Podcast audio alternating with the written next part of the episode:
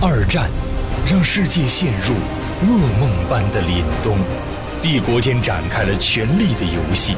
德、美、英、苏、俄四大家族的年轻人上演一幕幕的爱恨情仇、家国抉择。颜亮、会天带你重回二战现场，像追剧一样追历史。世界的凛冬，二战的权力游戏。各位好，我是颜亮，我是慧天。前情回顾，时间线是来到了一九三三年的二月底，德国国会大厦的一场大火，可以说是拉开了德国社会政治大清洗的序幕。因为在希特勒的纳粹党看来的话，这就是共产主义之火啊！这把火不光是烧向德国的，烧向整个欧洲大陆，就是共产党人对于德国社会民主的一次破坏。他们也会借机来展开一轮清洗。我们镜头一转，对准马赫。马赫是德国柏林秘密警察小头目啊，他呢正在办公室里面。他来办公室的目的是整罗伯特的黑材料。他想把之前罗伯特的那个餐厅给买下来，给自己弟弟来经营，但是被罗伯特给拒绝了。马赫嘛，他在情报部门这边有一大堆的档案，翻到哪个秘密材料就可以拿来整人呢？他一边翻啊，一边在那发狠啊，说罗伯特，你这个猪啊，我一定要整倒你。议会大厦发生火灾以后，已经有四千名共产党遭到了逮捕，每小时都有更多的共产党人被捕。马赫他就觉得，哎呀，柏林的空气比以往更加的清新了。这轮清洗也为纳粹当中的秘密警察呢做私心的事儿有了口实。对，我要想整谁，我要想搞谁，也可以借这轮政治清洗，只要给对方贴上一个政治犯就行了。警察那边权力更大了。那么黑警呢？他要整人，办法也就更多了嘛，找黑材料嘛。马赫呢，正在这里做更新，各种各样的东西都有，什么呃记名册啊、图书目录、街区的地图、简报。马赫之前呢，依靠毒打，在警察局里面搞了一大堆的材料，这也让人们对他更加的重视。作为马赫呢，他并不反感殴打嫌疑人啊。他在大楼后侧的办公室里面，经常听到地下室里面有人在鬼叫，每次听到的时候，他内心都感觉充满了自豪感。你看，被折磨的那些人是敌对分子啊，是辩解者，怎么折磨都不过分。这些人的反抗玷污了伟大的德国。因为马赫呢，他是戈林新提拔上来的秘密警察，原来只是管档案的，新上任的，他希望多做点成绩出来嘛，好对自己领导有交代。马赫在办公室里面开始梳理材料，首先已经调查到这个罗伯特，一九二三年曾经加入了纳粹党，但是罗伯特两年之后就脱党了。马赫看到罗伯特脱党的这个事儿呢，心里面骂了一句啊，叛徒。但是这个并不能把罗伯特关进集中营。其实到了后来啊，但凡脱党的，一样也被迫害了。只不过刚刚初期的时候，现在还不太好意思下手，不能只是因为你脱党就整你啊。所幸当时的文件系统呢，并不是非常的有条理，所以一点一点的找，这个就比较的麻烦了。又翻找了一阵，在所有的罪案记录里面找不到关于罗伯特的蛛丝马迹。这可能马赫想啊，这是原有体制低效率造成的。再往后翻一翻，呃，这个人他和社会民主党人之间关系比较大。问题是，这也不成个罪名，至少现在不是一个罪名啊啊！这个马赫的心里有点变态啊，就他想搞谁，他的心里有一个既定事实，就是你这个人一定有问题。如果没有问题，只是我们没发现而已。是你只要是个人，你就有黑材料。这种心理其实也蛮变态的啊，很恐怖。可以说，这种人要是得了势、当了权，那真是不得了的一件事情啊。好，你看这个人，你看政治上找不到任何问题，刑事犯罪上找不到任何问题，那怎么办呢？作风问题呗，个人作风嘛。啊，于是，在档案那边啊，有一百一十七箱风化场所名单，然后就慢慢翻喽。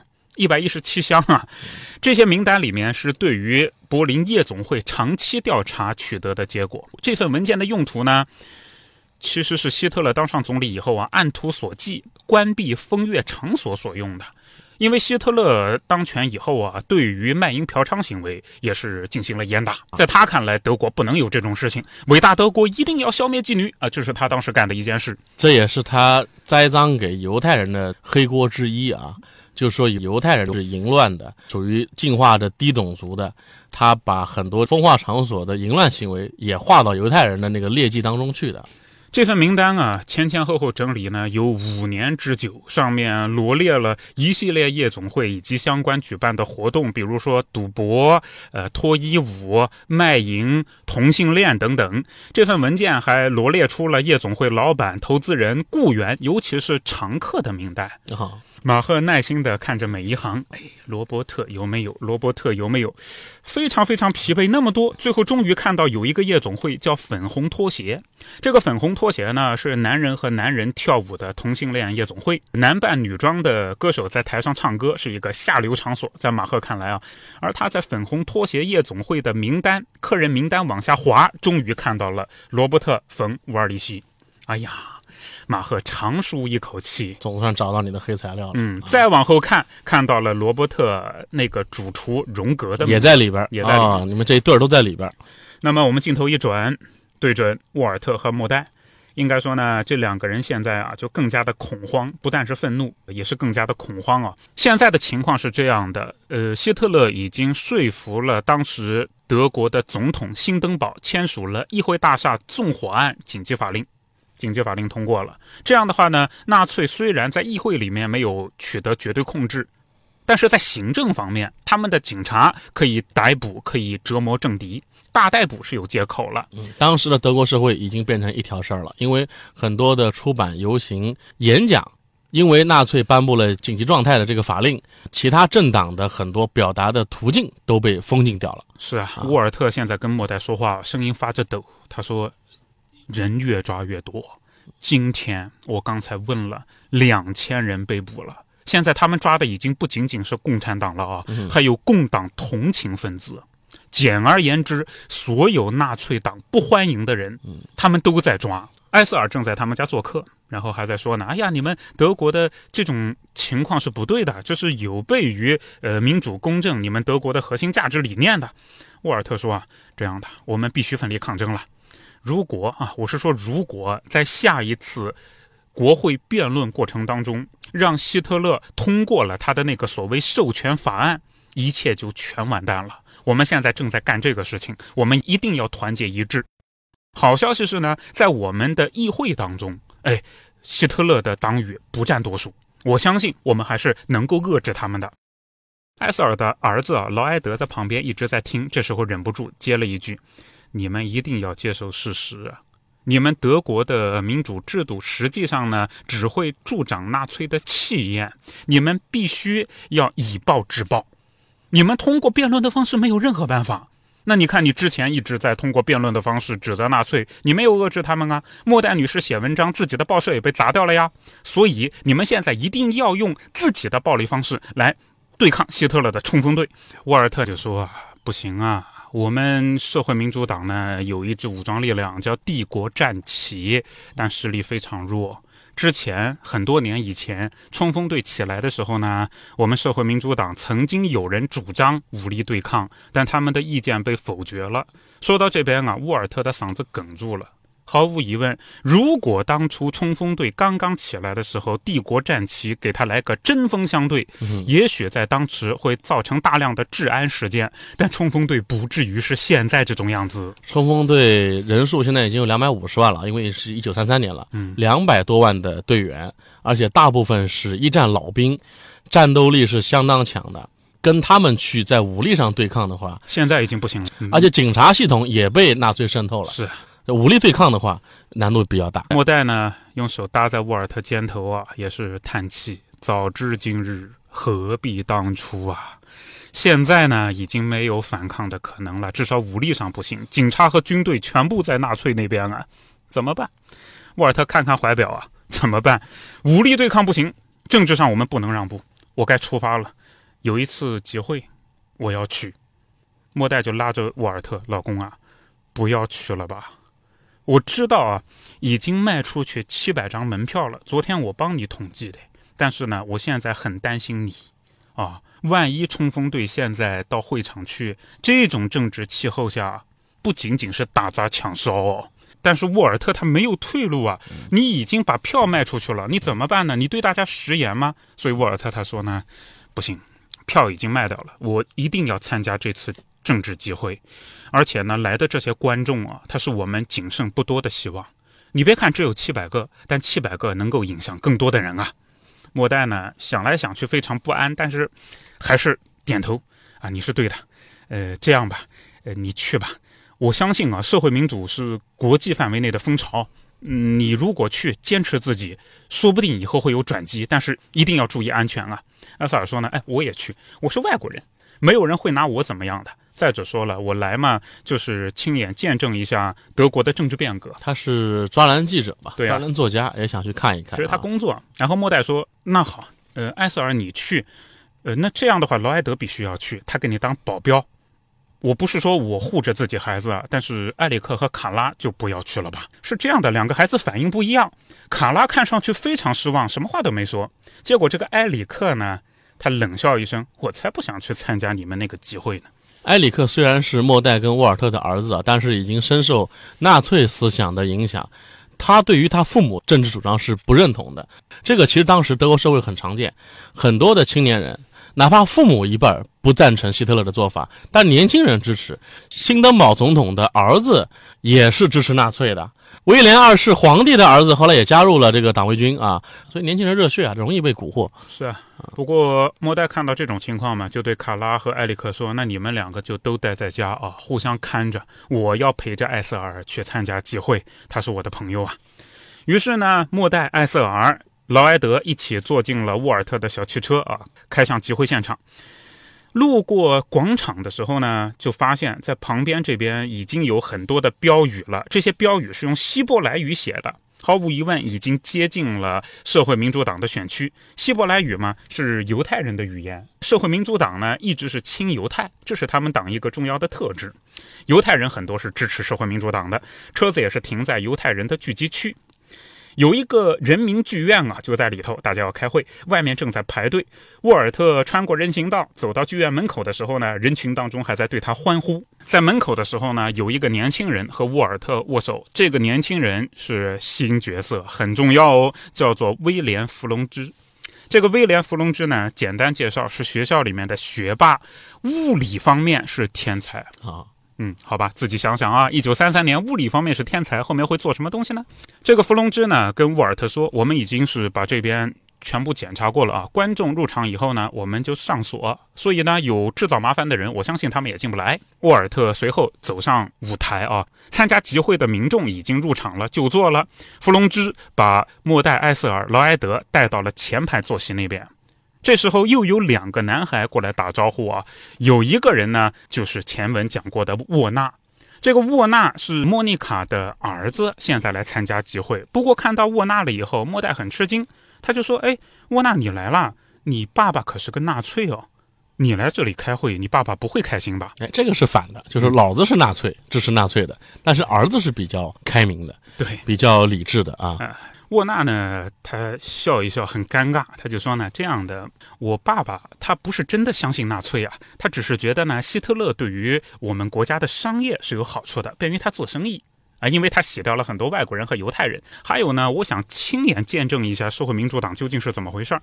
毕竟从其他地方得到的消息很奇怪，彼此冲突。”沃纳这样的一种表态，站在莫代的角度上说，觉得讲的还是很好的，对吧？可旁边不错了，已经在这种强大的洗脑的教育环境当中，能有年轻人这么想，已经不容易了。是啊，当时德国的教育环境到什么程度啊？从小学开始，童话里边，比如我们说的灰姑娘，就给她描写成是这个德意志纯正血统的姑娘，然后她那后妈就是异族血统，犹太人。然后那王子也是德意志的纯正血统，反正童话故事里都是金发碧眼的德意志的血统的人，都是纯良的，被迫害的。然后所有的反面角色都是异族，孩子们从小就听着这样的故事长大，然后被告知这个黑头发的、黑眼睛的都是一些老鼠一样肮脏的人，他们淫乱，他们破坏我们的生活。在这样的环境里长大的孩子还能保持一点怀疑，像这个沃纳这样的啊，已经不易了啊。不过沃纳这样的表态，尽管说相对的理性中立，可是旁边的弗隆兹听了还是不高兴。他说：“沃纳，你不能这么说哦，对商业有利。你爸爸支持纳粹，你必须要教育你爸爸啊，把那么多的人，成千上万的人投进监狱，那算是对商业有利吗？其实除了施暴，纳粹什么都没做。沃纳他就说：这样这样，我们别吵啊。呃，你必须看到希特勒的镇压得到了社会各界的欢迎。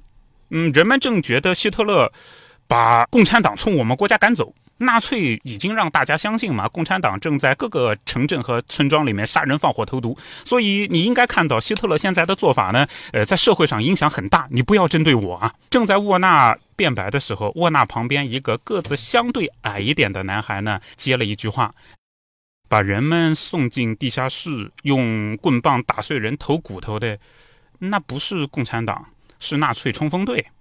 忘了介绍一下我自己啊，呃，我叫做弗拉基米尔·别斯科夫啊，你叫我瓦洛加就可以了。是个俄国的青年啊，这个一战系列过来的听众应该对他不陌生了，是我们一战系列主人公格雷格雷格里和卡捷琳娜的儿子，但他怎么会出现在德国社会的啊？格雷格里是现在俄国驻德国的外交人员。外交武官瓦洛加是他儿子，现在在德国生活，也是长长见识。这个格雷格里在一战序列里面是非常重要的人物啊。目前苏德是互相有外交人员在对方的啊，所以瓦洛加作为苏联方面目前派驻在德国的外交官的儿子，他也来参加了这次德国社民党人的集会。这个瓦洛加啊，和劳埃德差不多一般大，也就是十几岁，一双碧蓝的眼睛，非常非常的英俊啊。这里的话，两大帅哥，一个是劳埃德，一个是瓦洛加啊。这时候呢，埃塞尔就盯着瓦洛加哦，你姓别斯科夫，你爸爸是格雷格里。哎，我问你个事儿啊，你有一个叔叔叫呃列夫，是不是？这个瓦洛加愣了一下，啊，这个是，但是我跟他没有什么接触。这个属于在我们一战系列当中上一代人的恩怨了啊。格雷格里呢，他原本就是俄国的一个普通工人，他弟弟叫列夫。格雷格里啊，早期啊，他一直的愿望就是到美国去，但是很可惜没去成。为什么呢？那个弟弟列夫摊了人命官司，要跑路，怎么办呢？船票去美国的船票就给了列夫了，列夫就走了。格雷格里没去成，而留在俄国，后来苏联的格雷格里一路跟着列宁，十月革命对抗白匪军，现在已经成为了苏联的高级将领。而他的弟弟列夫到了美国之后，混迹于黑帮之间，目前也是黑帮大佬。列夫的亲生儿子，也就是格雷格里的养子，就是我们这集的主人公，叫瓦洛加。正在这时候。开会了啊！整个剧场安静下来。弗龙兹主持会议啊。沃尔特首先发言啊，他就说啊，我们现在的形势比较紧张啊。他很朴实的叙说现在的情况以及数据，比如说一天当中两千个人被捕等等。结果沃尔特刚刚讲了一个开头，有冲锋队员冲上了台。哎，老安德他就骂了一句：“怎么会有人进来的？怎么进来的吗？”然后突然一下子，他狠狠拍一下自己脑袋啊，说：“该死该死，没有检查后门啊！”果然，越来越多的冲锋队员呢，从舞台的侧面上来，一定是撬开了后台的门。刚刚冲上台的是一个留着军人寸头的短发的壮汉啊，他走到舞台前方，大声咆哮：“这是一场煽动性的集会，那共产党员、破坏分子在今天的德国不受欢迎，集会必须立刻结束。”沃尔特试图跟他解释：“我们是社会民主党，不是共产党。”结果这个壮汉旁若无闻，继续在那儿咆哮啊！呃，弗龙芝跳起来啊，他就说：“你这个暴徒啊，赶快从这里滚出去！”然后想扒拉这个壮汉，对吧？这个壮汉能被他扒拉吗？对着弗龙芝狠狠一个嘴巴，弗龙芝跌跌撞撞几步从舞台上一脚就踏空摔下来啊！观众们。站了起来，有的呢是咆哮，但更多的是惊恐在尖叫。更多的冲锋队员从舞台后面冲了出来，整个舞台上已经有四五十个冲锋队员了。老艾德灰心的想啊，有人策划这一切。刚才殴打弗龙芝的家伙在还在大声嚷：“滚出去，滚滚！”有的冲锋队员呢已经拿出了家伙。劳埃德惊恐的发现啊，有人手上拿的是曲棍球的棒子和长柄大锤。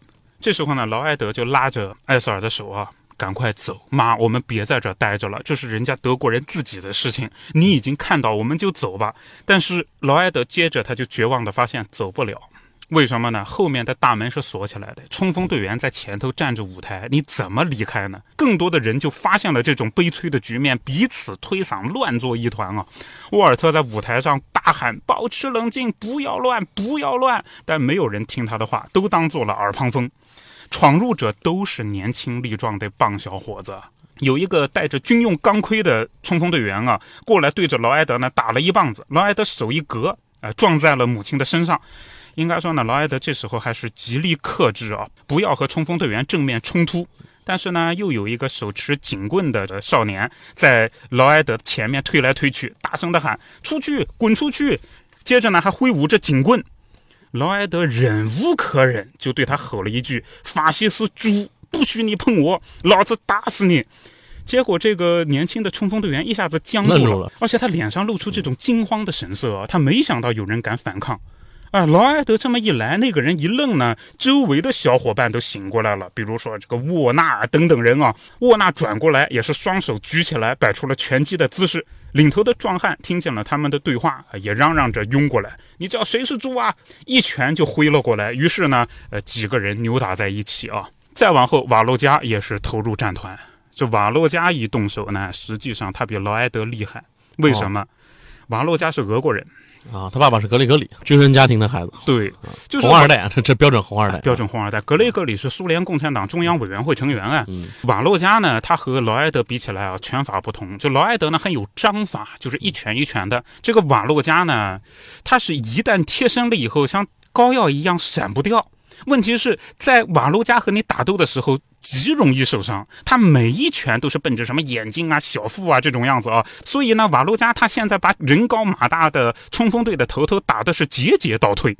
呃，不过有冲锋队员过来对着瓦洛加的后脑重重的打了一棒子，劳埃德在旁边大叫一声，因为瓦洛加这样的话很危险。如果再补一棒子，这个瓦洛加说不定能死。重要主人公啊，这不能第一集就死了。这是格雷格里跟列夫的儿子，开玩笑，这不能第一集就死了啊。是啊，哎，这时候谁救了瓦洛加一命呢？在舞台上的沃尔特像超人一样飞扑了过来，从舞台上直接骑到了壮汉的背上，接着就是沃尔特和壮汉交缠着打在了一起啊。沃尔特年轻的时候也是德军的特种部队特种部队的成员啊，所以虽然现在四十多油腻了，但是打一个老兵还是可以的。对，方才啊那个推挤着人们的那个小冲锋队，这时候呢又拿起警棍来打着所有人的背和头部，而且他居然有一棒子打中了莫代，这下子老艾德就疯了，他说：“你他妈的个懦夫！”就懦夫在我们打架，中国人打架的时候不讲的啊，但是外国人讲 coward，这个是很严重的一种骂人话啊。劳埃德狂叫着朝那个小孩扑了过去啊，把小孩扑倒在地上，夺过警棍，从小孩的脑袋一直打到小腹。接着就更多的冲锋队员拥进了这场混战啊，有人居然拿的是鹤嘴锄。这个鹤嘴锄就要命了，一锤子下去，对，脑袋能戳穿了。拿着鹤嘴锄的那个呢，很明显是个退役老兵，戴的也是一战的老式头盔啊。劳埃德和他对打，劳埃德夺过来一个棍子，但问题在于人家鹤嘴锄呢，这个家伙更厉害，而且那家伙戴的是头盔，给了他两棒子全打头盔上，一点用都没有。啊，这时候旁边瓦洛加涌过来啊，给那个手上拿鹤嘴锄的人呢一个扫堂腿，接着对他肚子踹了一脚。按打架来说呢，多数的社会民主党人也开始反击了，除了壮汉，包括老人啊，包括一点点大的小孩、女人都扑上去了。在旁边大厅的角落那边呢，缩了一部分，但大多数人都投入了战斗。冲锋队员开始觉得慌张了。估计他们没有想到是这样的一种情况啊！再过了一会儿呢，有一些冲锋队员已经撤走了，原路返回。大门是锁起来的呀，但他们又退到了舞台后面，从后门就溜了。有一些冲锋队员被人们压死在地上，动不了。领头的那个壮汉啊，倒在地上，肩膀已经脱臼了，膝盖也脱臼了，就整个动不了。那个伏龙芝站在旁边，指着他的脸。你把刚才对我们说的那个话再讲一遍。那个壮汉呢，倒也没怂，壮汉就咬着牙说：“你们在当今的德国不受欢迎。”伏龙芝上去一棒子，你们在当前的德国也不受欢迎。棒又一棒子，你们在当前的德国也不受欢迎，不受欢迎，不受欢迎，不受欢迎。他每说一句呢，那个棒子就敲一下那个壮汉的脑袋，打的是皮开肉绽。最后的情况是沃尔特怕出人命。过去呢，把弗龙芝一把拉开，挥手让余下的几个被俘虏的冲锋队员，你们站起来，把这个壮汉拖出去。终于有对冲锋队的暴力反抗了啊！只不过呢，这个暴力反抗来的有点晚，太迟了。因为之前呢，当冲锋队在冲砸各个除纳粹党以外的党派的集结和演讲的时候，只有在冲砸共产党人的会场的时候遭到过一些抵抗，其他的不管是天主教徒还是社民党，几乎是他们只要一去，人群就散了。那现在呢？当然，这种反抗来的有点晚了啊！大家看看胜利了吗？年轻人开始欢呼啊！尤其是沃纳，开心的一塌糊涂，说我们终于打败了这帮狗娘养的纳粹党。但是讲到这儿呢，他把嘴一捂，对啊，他爸爸也是纳粹党，对吧？这不骂自己爸吗？老埃德在他旁边哈哈大笑，哎，我们做到了！伏龙之过来一把抱着沃纳，了不起了不起啊，都很了不起。但沃尔特说了一句：“不要高兴了，集会中断了。”孩子们，我们的支持者经历这一幕，下次还敢来吗？啊，纳粹呢表明了态度，从此以后，除了纳粹组织的政治机会，所有的政党的机会都会有危险啊！今天真正的失败者是我们德国，哎，而且这次冲砸，你看警察也没来。嗯，如果说你社民党想去冲砸纳粹党的机会，警察就会来了啊！是啊，这时候啊，沃纳就恨恨地说了一句：“我恨这些冲锋队员。”我要加入共产党，啊，沃纳说的，对，沃纳说的啊，沃纳说我要加入共产党。看起来你们社民党不行了，但是共产党一直跟纳粹是针尖对麦芒的。嗯，哎，这还倒是在暴力反抗方面，共产党是德国社会里边唯一能够跟纳粹形成僵持的局面的啊。这时候瓦洛加呢站在沃纳旁边啊，听到沃纳讲这个话呢，瓦洛加就盯他看了一会儿，低声对他讲啊：“兄弟，你真这么想啊？”这样啊，如果想反抗纳粹呢，以后我会来找你的，咱们做点更有意义的事情啊！大家记住啊，这个瓦洛加可是苏联此刻在德国的大使馆的啊，相当一部分工作人员都承担着一点间谍的工作啊，情报人员。他发现，哎，德国社会这个资本家的儿子沃纳似乎。对共产党是有好感的啊，这扣子咱们先埋在这儿。对，接着呢，艾瑟尔和莫代啊就把孩子们搂在身边，又哭又笑啊。这么一折腾呢，大家也都忘记了刚才瓦洛加的那句话。好，虽然在德国社会呢，还是有像沃纳、有像弗龙芝这样的年轻人保持着理性。不认同纳粹那一套，而在德国社会呢，有更多年轻人呢是在向往着纳粹所鼓吹的民主主义、种族主义。那么这样一个德国社会到底是什么样的？我们在下集当中跟各位继续来讲述。在本集当中呢，我们跟各位也提了一些知识点啊，就是在当时一九三三年年初的德国政治社会当中的生态环节当中，德国共产党跟德国社民党各自扮演着什么样的角色？嗯，社民党和共产党啊，同根同源。最早的时候呢，在一八八九年，恩格斯组建了一个社会主义国际。这个社会主义国际里面呢，有很多党都叫社会党，德国就叫社会民主党。国际里面也有一支啊，那就是俄国社会党（括号多数派）。这个俄国社会党多数派呢，那个多数俄语发音叫布尔什维克。这个布尔什维克就是后来的共产党，因此就整个世界来说啊，社会党和共产党呢，在根儿上是统一的，统一于恩格斯组建的第二国际啊。但是后来。共产党主张呢是通过暴力革命的方式夺取政权，因此共产党推行的叫科学社会主义，从马克思往后一直到共产党都叫科学社会主义。社会党搞的呢叫民主社会主义，两者之间应该说分歧还是相当大的。两党之间存在如此激烈的矛盾，那就给纳粹渔翁得利带来了极大的好处。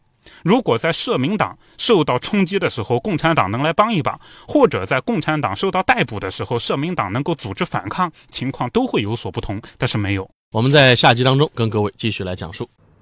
在节目的最后，告诉大家一个好消息：与我们主播老师天亮 CP 的两天一夜活动现在开始报名啦！颜亮、慧天将和你一起畅游美术馆。看星星，看月亮，从诗词歌赋谈到人生哲学。现在报名还可以享受第二位半价的优惠活动，时间就在二零一九年六月八号到六月九号，地点位于江苏省南京市四方美术馆。具体情况您可以添加我们的火线助手，微信号是火线全拼加数字二零二，天亮 CP 在这里等你，赶紧报名吧。